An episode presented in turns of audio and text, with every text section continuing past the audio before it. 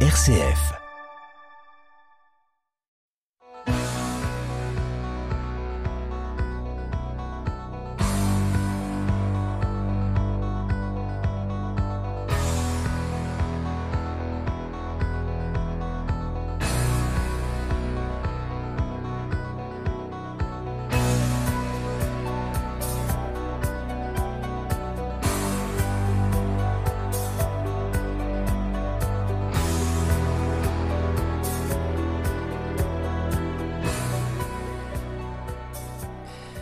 Bonsoir à toutes, bonsoir à tous. Je suis ravi en cette première semaine de juillet de vous retrouver une nouvelle fois pour En effet pour s'entendre, votre rendez-vous magazine du mardi soir à 19h15 et du samedi suivant à 18h15. Au menu concocté pour vous ce soir, eh bien, ce sera la, la formule sans invité c'est-à-dire que je vous ferai découvrir une nouvelle policière que j'ai écrite spécialement pour vous. En revanche, il y aura toujours la chronique atrabilaire. Je râle, donc je suis, le tout enrobé d'un peu plus de musique, là, puisque donc il n'y a pas d'invité. J'espère que votre semaine fut positive, bienveillante, et je suis persuadé qu'une fois encore, nous allons passer la meilleure des soirées qui soit. Et donc, on ne change pas, nous commençons avec la chronique atrabilaire je râle, donc je suis. Ce fut une semaine d'actualité particulièrement sinistre, est-il besoin de le rappeler. Des villes importantes, des sous-préfectures jusqu'ici paisibles à feu et à sang sur tous les écrans. La France dans la tourmente, en proie à de terribles violences urbaines. De victimes, l'État bien sûr, et la population, souvent sa frange la plus modeste, privés de bus, de voitures, de travail, de commerce, d'espoir. Une vague de haine incroyablement destructrice, en aucun cas un hommage à un jeune parti trop tôt dont les casseurs se moquent éperdument, mais un prétexte pour exorciser ses bas instincts comme dans un jeu vidéo ou encore voler tout ce qui vous passe sous la main en tant qu'opportuniste vautour. Souvent, dans ces hordes sauvages, des jeunes, des très jeunes, pour qui la violence ressemble à une partie de flipper où là, à tous les coups, l'on gagne. On aura du mal à se remettre de ces jours d'enfer où la récupération politique, tant à gauche qu'à droite, fut, comme de coutume, nauséeuse et irresponsable. L'état d'urgence serait peut-être que les partis soient moins démagos, que le couvre-feu empêche enfin de sortir du bois des politiques qui n'ont rien de lumière. En tout cas, une des multiples leçons de cette horrible semaine aura été de constater une nouvelle fois que le métier de maire est bien difficile, bientôt un sacerdoce, l'édile devenant une victime expiatoire, une victime collatérale, à tous les coups l'on perd. Ainsi, dans la nuit de samedi à dimanche, à La les dans le Val-de-Marne, le domicile de son maire LR a été attaqué. Vincent Jeanbrun, non présent alors, puisqu'il était dans sa mairie vu les événements précités, a vu sa maison emboutie par une voiture bélier enflammée. Paniqué, son épouse et ses deux enfants, âgés de cinq et sept ans, ont pris la fuite par le jardin arrière. La femme du maire s'y est blessée, un tibia cassé, ne pouvant sans doute plus marcher pendant trois mois. Une enquête a été dès lors ouverte pour tentative d'assassinat. Voilà où l'on en est. Une voiture bélier pour exister, noyer le poisson, se croire des lions, ou la balance en chef déverse les images sur les réseaux sociaux. De la bêtise poisseuse, c'est sûr, mais dangereuse. Les scorpions sont de sortie et pas demain qu'on trouvera l'antidote. Évitons, malgré tout, de dire tous aux abrils seraient par trop contents, se moquant de nous, pauvres vierges effarouchées.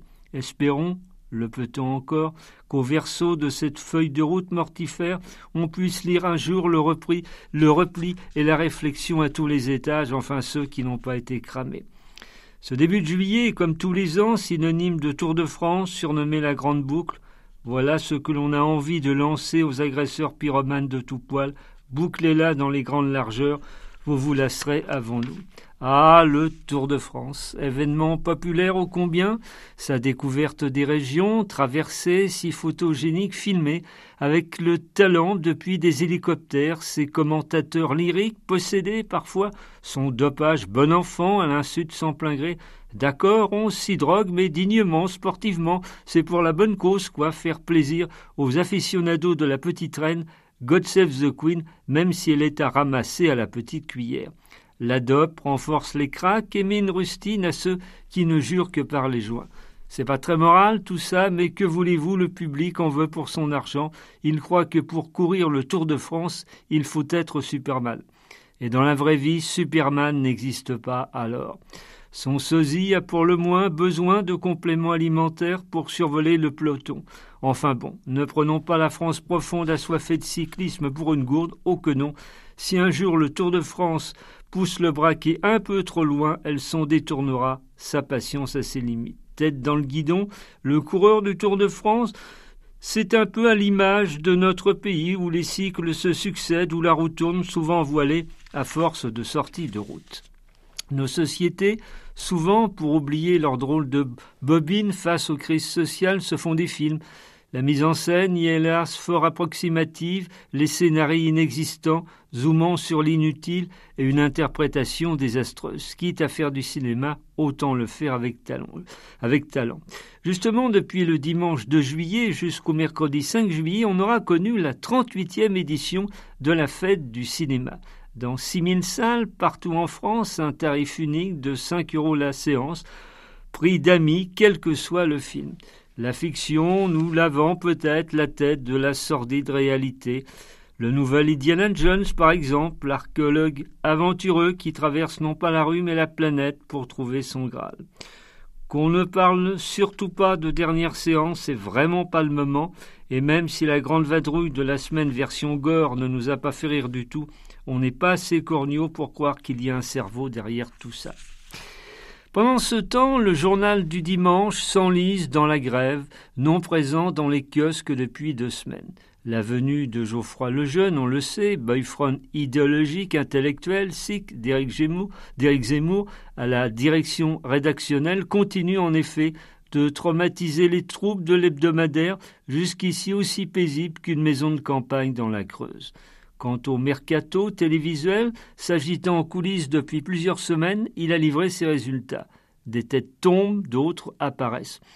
On a ainsi appris qu'à la saison prochaine, Ségolène Royal, la folle coche du Parti socialiste, serait chroniqueuse dans l'émission controversée mais à forte audience de Cyril Hanouna, Touche pas à mon poste.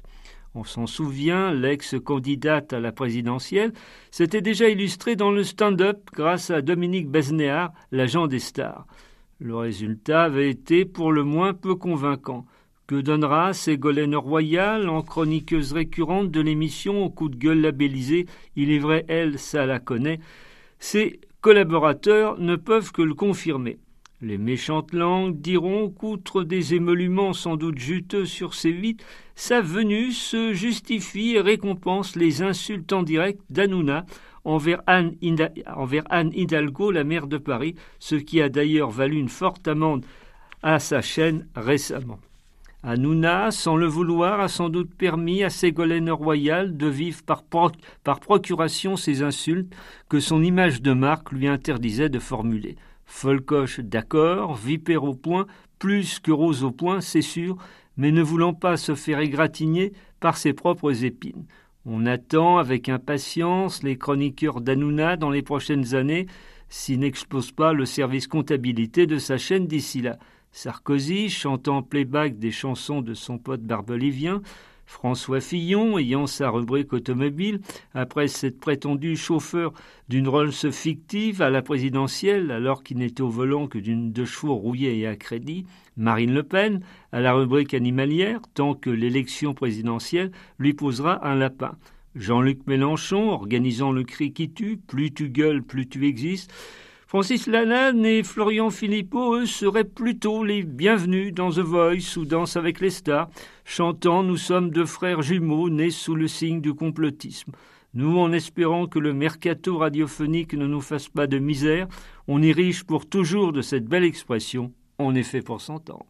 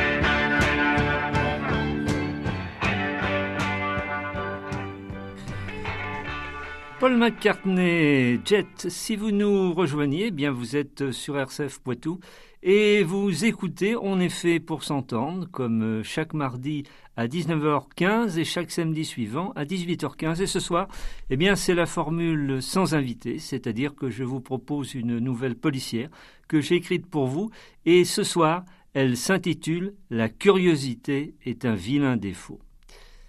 Charlotte pestait, s'auto-rabrouait, râlait, rageait. Pas de doute, la robe essayée faisait plus que la boudiner. Elle avait pris au moins deux tailles depuis la dernière fois. Elle enleva la robe, en reprit une autre qui n'allait toujours pas, puis une autre et enfin une autre. La sixième fut la bonne, trois tailles au-dessus finalement. Elle remit avec difficulté son jean et son t-shirt. Elle était enfermée depuis un bon quart d'heure dans la cabine d'essayage de cette boutique de vêtements féminins où il avait ses habitudes en centre-ville. La patronne et unique vendeuse du lieu avait l'habitude de ces homériques et difficiles séances d'essayage. Charlotte avait quarante ans, était mariée, sans enfant, avec un pâtissier Alain, à croire que son prénom l'y prédestinait un très bon pâtissier là, ce qui expliquait son tour de taille en perpétuelle inflation. La vérité, c'est que dans la vie, Charlotte s'ennuyait. Alors elle se vengeait sur les gâteaux. Oui, tout l'ennuyait, y compris son mari et leur magasin dont ils étaient propriétaires. Pendant un court temps, elle y avait été vendeuse pour faire des économies, mais ne supportant pas le contact des clients, elle avait laissé sa place à une vraie professionnelle, souriante et aimable. Oui, un ennui, à vrai dire, à la fois prosaïque et existentiel, abyssal en tout cas, lui prenant la tête en permanence. Seul moment de consolation, les gâteaux donc de son mari, et l'univers criminel à la fois dans la fiction, elle dévorait un polar par jour, et dans la réalité, avec des magazines écrits, des émissions de radio et de télé consacrées aux faits divers, qu'elle avalait aussi avec boulimie. Il faut dire qu'elle était gâtée, on trouvait ses magazines en nombre de plus en plus pléthorique. Elle s'apprêtait à rouvrir le rideau de la cabine après avoir remis ses baskets, lorsqu'elle remarqua quelque chose dépassant légèrement le grand miroir comme un papier caché derrière. Elle tira le papier, il s'agissait de la copie d'une photo représentant en couleur une jeune femme d'une trentaine d'années, très brune, aux sourcils volontaires et au sourire étourdissant. Elle tourna machinalement la feuille et son cœur s'emballa. Au verso, en lettres capitales, écrit au feutre rouge sang ces quelques mots S'il vous plaît, au secours, sauvez-moi. En dessous, une flèche indiquait une adresse, un lieu-dit à la sortie de la ville. Charlotte voyait de quoi il s'agissait, une ancienne grande surface de meubles abandonnée dans la campagne depuis qu'elle avait fait faillite. Du coup, son agacement s'évapora. Charlotte devenait dès lors l'héroïne d'un thriller. Dieu que c'était excitant. Elle mit le papier dans sa poche, n'en dit rien à Agathe, la propriétaire des lieux. Elle paya sa nouvelle robe et rejoignit sa pâtisserie, salua à peine Alain, son mari, s'enferma dans sa chambre avec une religieuse au café, trois tartes aux fraises, deux Saint-Honoré, en attendant mieux. Elle se plongea dans un vieux replay de fait entrer l'accusé qu'elle avait découvert la taraudait. Pourquoi cet appel au secours dans la boutique? Agathe ne s'était donc aperçue de rien. Enquêtrice frustrée, elle le savait, elle allait aller dans cet endroit, elle aurait beau lutter, quel que soit le danger. L'antidote absolu à son ennui intrinsèque. Elle y risquerait peut-être sa peau, et alors? Elle n'avait pas d'enfant à charge, et Alain, dont elle avait de sérieux doutes sur la fidélité, se remettrait bien vite après le départ de son épouse acariate. Elle espérait simplement que l'au-delà serait moins ennuyeux que sa vie terrestre. De toute façon, ça pouvait pas être pire. En tant que pâtissier, Alain se levait au milieu de la nuit pour commettre ses futures œuvres. Du coup, Charlotte était devenue aussi une très lève-tôt, n'arrivant pas à dormir au-delà du petit matin. Elle se leva, se doucha, cracha en se séchant sur le cruel miroir, renvoyant l'image de son corps de plus en plus enrobé. Elle pains au chocolat pour la route, reprit, rejoignit sa voiture et décida d'aller à l'endroit où cette jeune femme prétendait être en danger. En ce début de printemps, la nuit n'avait pas encore totalement tiré sa révérence, faisant de la résistance. Elle sortit de leur sous-préfecture, roula sept kilomètres en race campagne, puis arriva devant le magasin de meubles abandonné. Les phares de sa voiture éclairèrent le lieu fantomatique, cerné par une végétation abondante et sauvage, criblée de tags douteux, ses murs rouillés, rongés par l'humidité. Rien de bien engageant, mais quand on aime le mystère, n'est-ce pas? Charlotte sortit de voiture, elle avait emmené une grosse lampe torche. Un vent hostile déchaînait les tôles, les murs oubliés. Elle se fraya un passage à travers de longues et mauvaises herbes, et elle entra dans l'ex-grande surface de meubles. Certaines vitres étaient brisées, des canapés éventrés côtoyaient des matelas moisis et des tables de nuit à terre.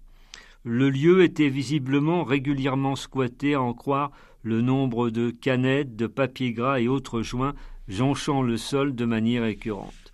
Charlotte avança à travers les pièces. Une sourde angoisse commença à l'envahir. Elle se traita soudain d'idiote. Pourquoi se mettre ainsi en danger dans cette galerie mortifère? Elle chercha en vain une présence humaine, fit le tour du magasin. Elle appela quelqu'un, quelqu'un? Sa voix était blanche. Elle croisa juste un énorme rat qui lui mordit le mollet avant de s'enfuir. Au bout de quelques minutes, Charlotte abandonna sa recherche. Charlotte de l'avouer, elle avait une sacrée trouille maintenant. Certes, elle se sentait enfin exister, mais cela valait-il le coup? Elle en était persuadée désormais, elle s'était fait avoir, soit il s'agissait d'une mauvaise blague, soit elle était ferrée dans un piège dont elle pouvait redouter la portée maléfique et ce maudit vent qui faisait trembler les lieux, ces tables de salon cabossées, ces bureaux déformés, ces lampes éteintes qui semblaient la narguer, la provoquer du haut de leur immense abandon. Un lieu désespérant combien, symbole d'une société de consommation à l'arrêt en déliquescence. Charlotte en était là de ses réflexions lorsqu'elle sentit une présence derrière elle. Elle n'eut pas le temps de se retourner, elle subit un violent choc à l'arrière de son crâne, elle s'écroula à terre, perdit conscience très vite. Lorsqu'elle se réveilla, elle était assise sur un canapé en cuir dont la mousse sortait, et pas seule. À côté d'elle, la femme de la photo, un poignard planté dans le corps, les yeux ouverts sur le néant, morte d'entre les mortes. Son sourire étourdissant, remplacé par un rictus à la fois de douleur et de surprise.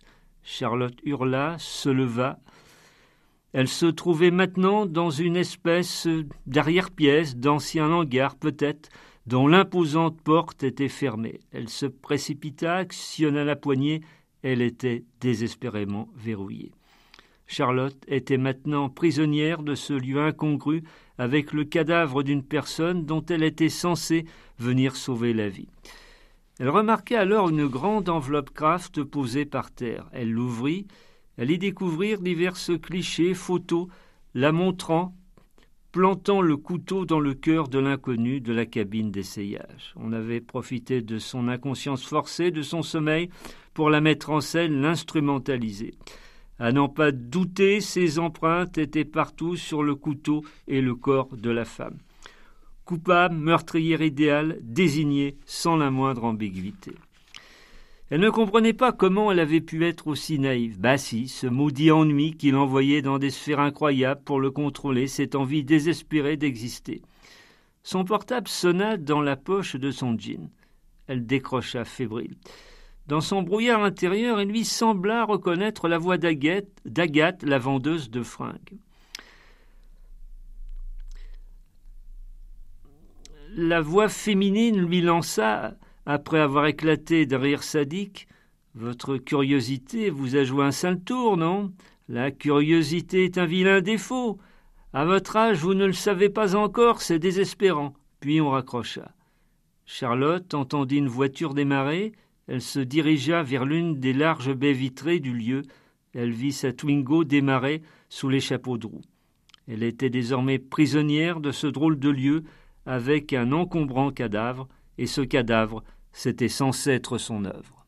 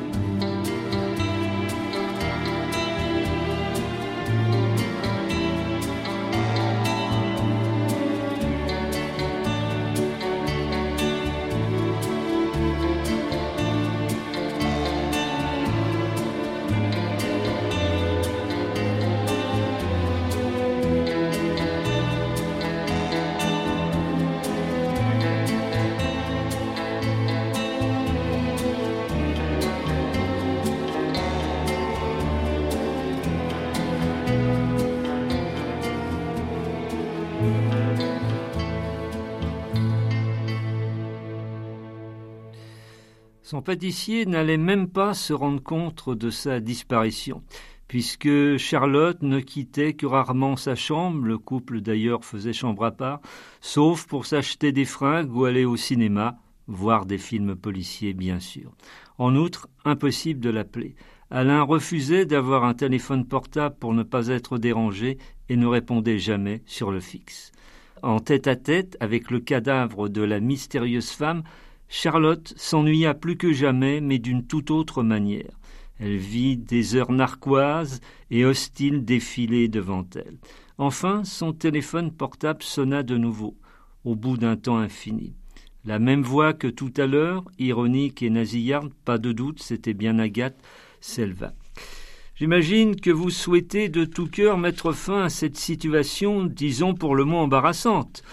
Ne faisant que mon devoir de citoyenne, je compte appeler la police pour dénoncer ce si horrible et si injuste meurtre.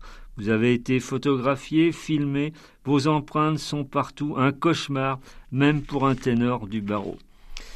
Je vous laisse une voie de secours, une chance malgré tout, mon côté altruiste, quoi. Je vous ouvre la porte, vous retrouvez votre voiture et vous foncez chez vous. Sous n'importe quel prétexte, la vérité suffira, je pense. Vous ramenez votre mari ici le plus vite possible. Je me charge du reste. Vous avez cinq minutes pour réfléchir. Si c'est oui, rappelez-moi au numéro qui s'affiche sur votre portable. Si vous ne rappelez pas, j'aurai compris et je n'aurai plus à mon grand regret qu'à appeler la police de manière anonyme. Mon devoir de citoyenne, vous dis-je. Elle éclata de rire une nouvelle fois et raccrocha. Charlotte n'attendit pas les cinq minutes, loin s'en faut, accepta la proposition sans plus réfléchir. Quelques minutes plus tard, elle entendit un bruit de clé dans la lourde serrure et retrouva sa voiture. Elle roula à une vitesse folle, avala les sept kilomètres avec une boulimie encore plus forte que pour les pâtisseries, défiant le code de la route. Elle arriva comme une furie dans leur pâtisserie. Charlotte avait tellement l'air paniqué qu'Alain la suivit sans problème, abandonnant son travail en cours. Alain prit sa propre voiture et insista pour prendre le volant, Charlotte étant devenue un danger public par son intense fébrilité. Ils entrèrent bientôt dans l'ex-grande surface de meubles. Charlotte guida Alain jusqu'au hangar où Agathe, la vendeuse de vêtements, ouais, c'était bien elle, au téléphone, les attendait debout, à côté du cadavre, braquant un pistolet sur eux. Alain, en voyant Agathe, sembla plus impressionné et dérangé par sa présence que par le cadavre. Charlotte, je vous présente mon ex-amant, avoua Agathe en désignant Alain. Puis, regardant le cadavre, il m'a trompé avec cette femme que j'ai punie, comme vous voyez, à son tour de payer, lui. En fait, Charlotte, vous avez été l'instrument involontaire de ma vengeance. Figurez-vous qu'entre deux câlins, Alain se moquait de votre goût pour le mystère et les intrigues policières. Pas très classieux ni respectueux de son épouse, le pâtissier. Alors quand j'ai voulu me venger de lui, j'ai songé à ce trait de votre caractère. J'ai pris en douce la diablesse en photo dans un restaurant, et j'ai ensuite imaginé la mise en scène que vous connaissez. Si ça n'avait pas marché, j'aurais essayé autre chose, je n'étais pas pressé. Comment ai-je attiré cette femme, dont pour info le petit nom était Séverine, tout simplement en piratant la boîte mail d'Alain. J'ai donné rendez-vous dans la grande surface à l'abandon à Séverine en me faisant passer pour lui, la pauvre. Elle a dû croire rendez-vous galant exotique, encore une amatrice d'émotions fortes, si vous voyez ce que je veux dire. Je n'avais plus qu'à attendre. Je n'ai rien contre vous, Charlotte, notez-le bien, mais vous l'imaginez, vous êtes devenu un témoin très très gênant. Je vais donc vous tuer tous les deux. Je vais vous injecter à chacun un lent poison qui sonnera votre trépas dans deux heures très exactement. Je trouve ça plus amusant que d'utiliser ce flingue, mon côté Agatha Christie, vous me comprenez, chère Charlotte. Du coup, vous aurez le temps de discuter avec votre tendre pâtissier. Il vous narrera en détail ses errances et ses turpitudes. Cette dame, paix à son âme et moi, sommes loin d'être les seuls à avoir vagabondé dans le lit de son hôtel favori. Quand dort-il avec son boulot si prenant? C'est encore un autre mystère, un phénomène de la nature, vous dis-je. Vous demandera-t-il pardon? Mystère, mystère.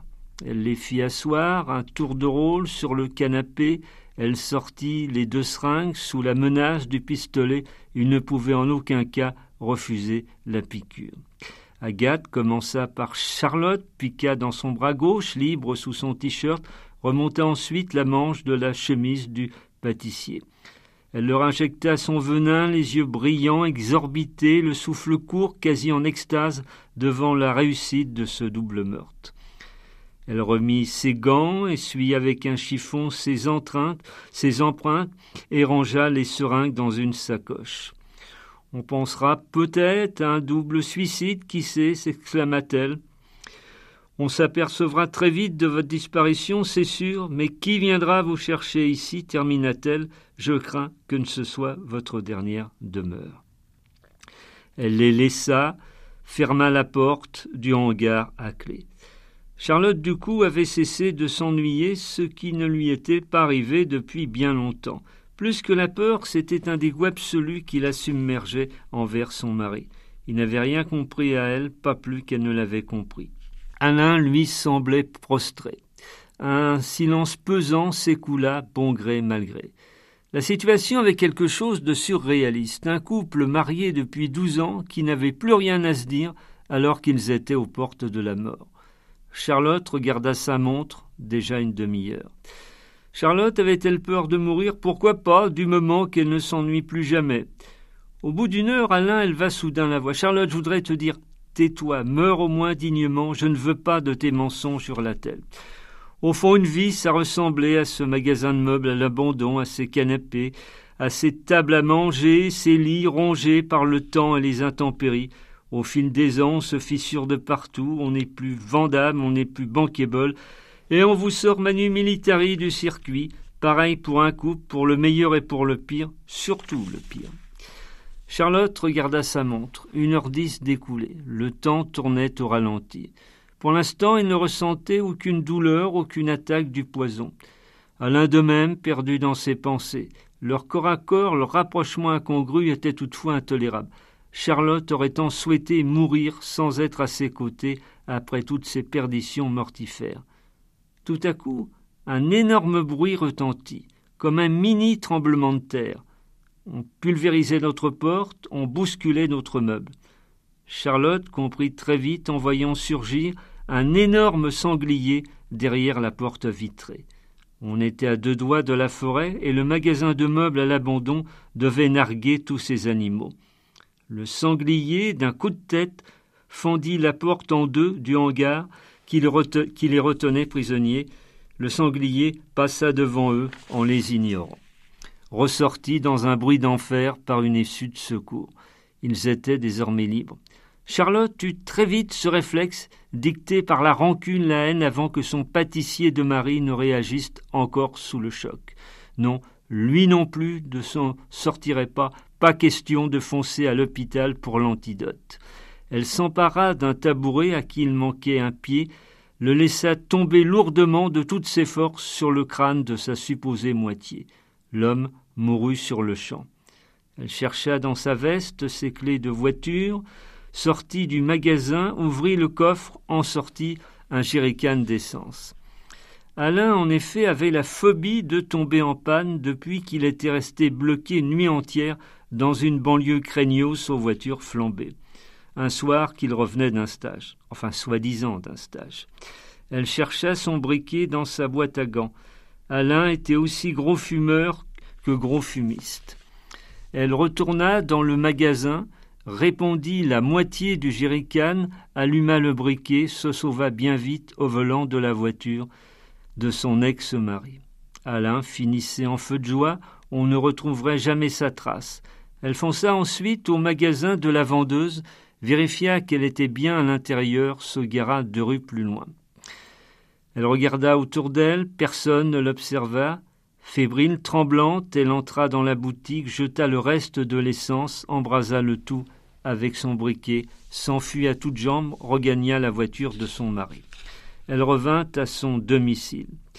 Elle consulta sa montre, plus que vingt minutes avant l'effet du poison. Elle prit une longue douche, se purifiant, s'oubliant, changea de vêtements.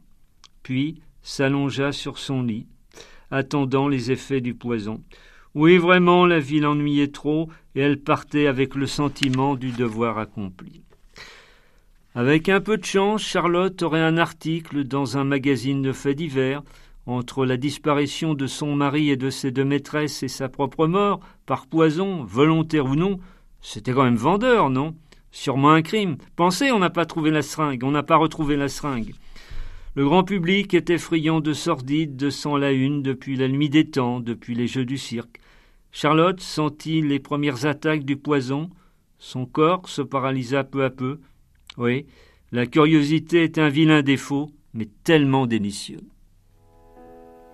When I was young, I'd listen to the radio, waiting for my favorite songs. When they played, I'd sing along. It made me smile. Those were such happy times, and not so long ago. How I wondered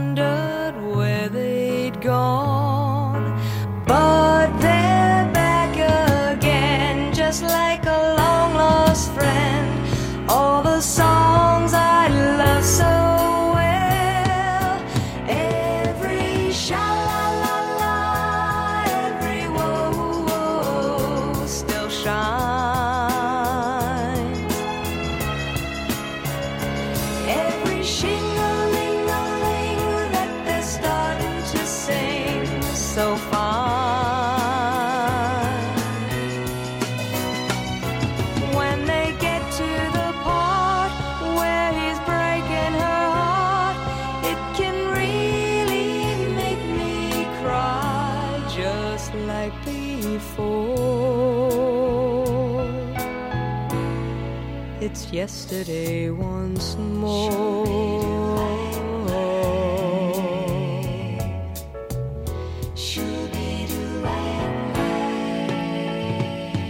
Looking back on how it was in years gone by and the good times that I had makes today seem rather sad. So much has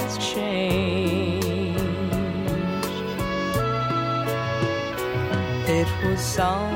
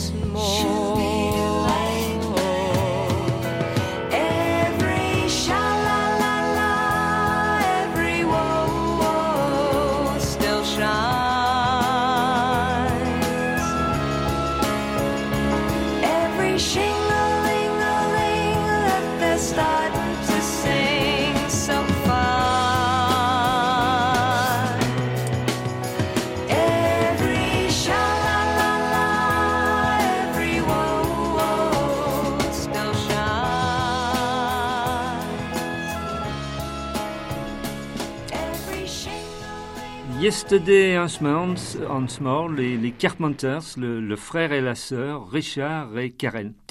Euh, pour illustrer cette euh, nouvelle policière, la curiosité est un vilain défaut. Eh bien, vous avez entendu euh, la, une célèbre musique des New Morricone, la musique du film mythique d'Henri Verneuil, Le clan des Siciliens. Il nous reste très peu de temps, mais on va quand même terminer en musique avec un petit peu de Céron, si vous le voulez bien.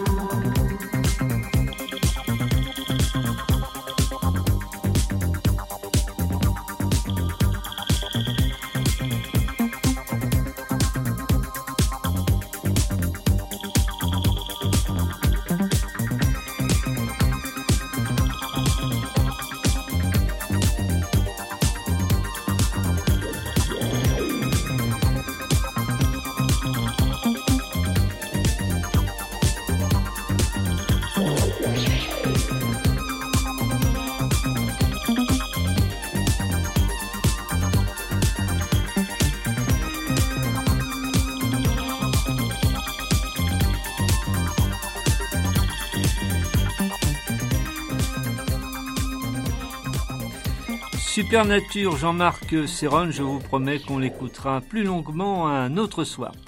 On est fait pour s'entendre va tirer sa révérence pour ce soir. Merci euh, de votre euh, aimable écoute. Merci à Eric Godaillé qui, comme de coutume, officie la réalisation technique de cette émission. J'espère bien évidemment vous retrouver la semaine prochaine. Je vous souhaite une belle et excellente soirée. Je réitère mes deux conseils habituels. Gardez la forme, faites le maximum de belles choses. Salut